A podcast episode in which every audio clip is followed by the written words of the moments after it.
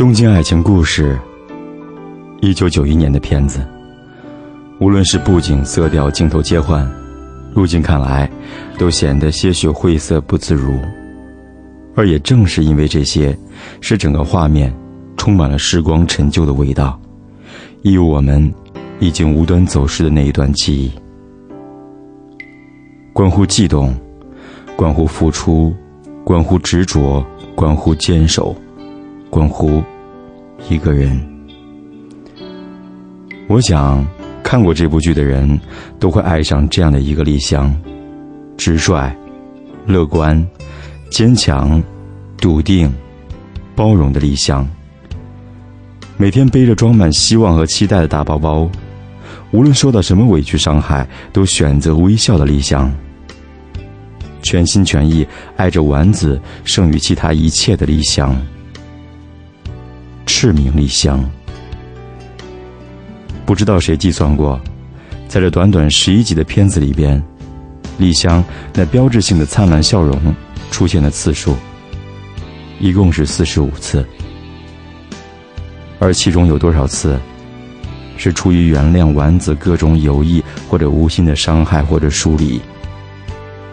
这样的笑容，那么美，却令人感到心疼。我想，如果你可以在为一个人流泪之后依然笑着原谅他，那么你一定很爱他，所以不忍心责怪，害怕失去他。记不清楚，丽香等丸子等了多少遍，失望心酸了几回。第一次，他请丽香吃黑轮。他坐在位置上，一直等到店面打烊，又撑着红色的雨伞，站在漫天的雨水里，一个人等了很久。天气那样寒冷，如同他的心。如果他总为别人撑伞，你何苦非为他在雨中等待？这样的一个镜头。让我想起了梁静茹的这首《分手快乐》。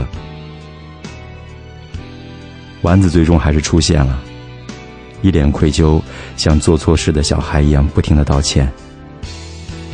而丽香却依旧那样对他笑着，开玩笑的说着：“等了这么久，如果能够变成一尊铜像，就可以被大家当做约会的地点，这样的话，他就会成为快乐的小狗。”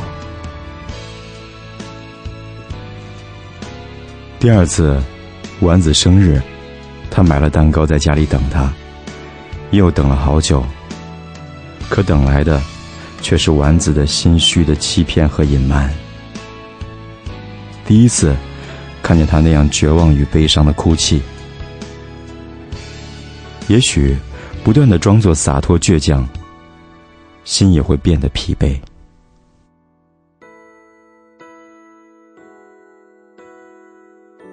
对丸子而言，丽香在他人生中的位置站在那样之上。点生日蜡烛的时候，丽香只是他最后一根蜡烛上的一抹亮光。他觉得那样遗憾，想要参与丸子二十四岁以后的人生，却无力改变命运。命运只让他们相遇在彼此的二十四岁，永远的二十四岁。有多少人可以像丽香这样无怨无悔的爱一个人？他回到丸子的故乡，在丸子小学的一根刻着丸子名字的木柱上，把“赤名丽香”这四个字刻在了永伟丸治的旁边。也许没有几个人能够做到像丽香这样。在时间走很远很远的以后，还那么坚定的为一个人而等候。即使阔别三年后在街头的重逢，丸子已然成为别人的丈夫，他还是孑然一身坚守着回忆。丸子问他要现在的电话号码，李湘一直微笑着摇头。他说：“这样不是很好吗？像现在这样，在茫茫人海中偶然遇见。是的，我们还是会相见。不说再见，因为还会再见。或许又一个三年、五年。”十年之后，再一次相遇，不知已经多少的沧海变成桑田，可能他已经是几个孩子称职的父亲，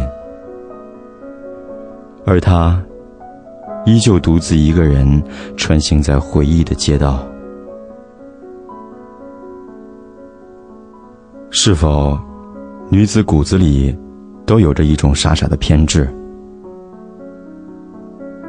但我欣赏这样的丽香，因为她做到了我也许此生都无法做到的事情。现实总是教人软弱低头，去妥协。因为我总会怀念曾经那样的一个自己。印象最深刻的一个片段，是丽香独自坐着火车离开的时候。空荡寥寥几人的车厢，过往的回忆片段，如幻灯片不停的播放。那些伤心欲绝的泪水，蒸发在夕阳最后的阴影里，最终凝结成雨，打湿每一个人的眼眶。在那天，在那时，在那地方。如果不曾与你邂逅，我们将永远是陌生人。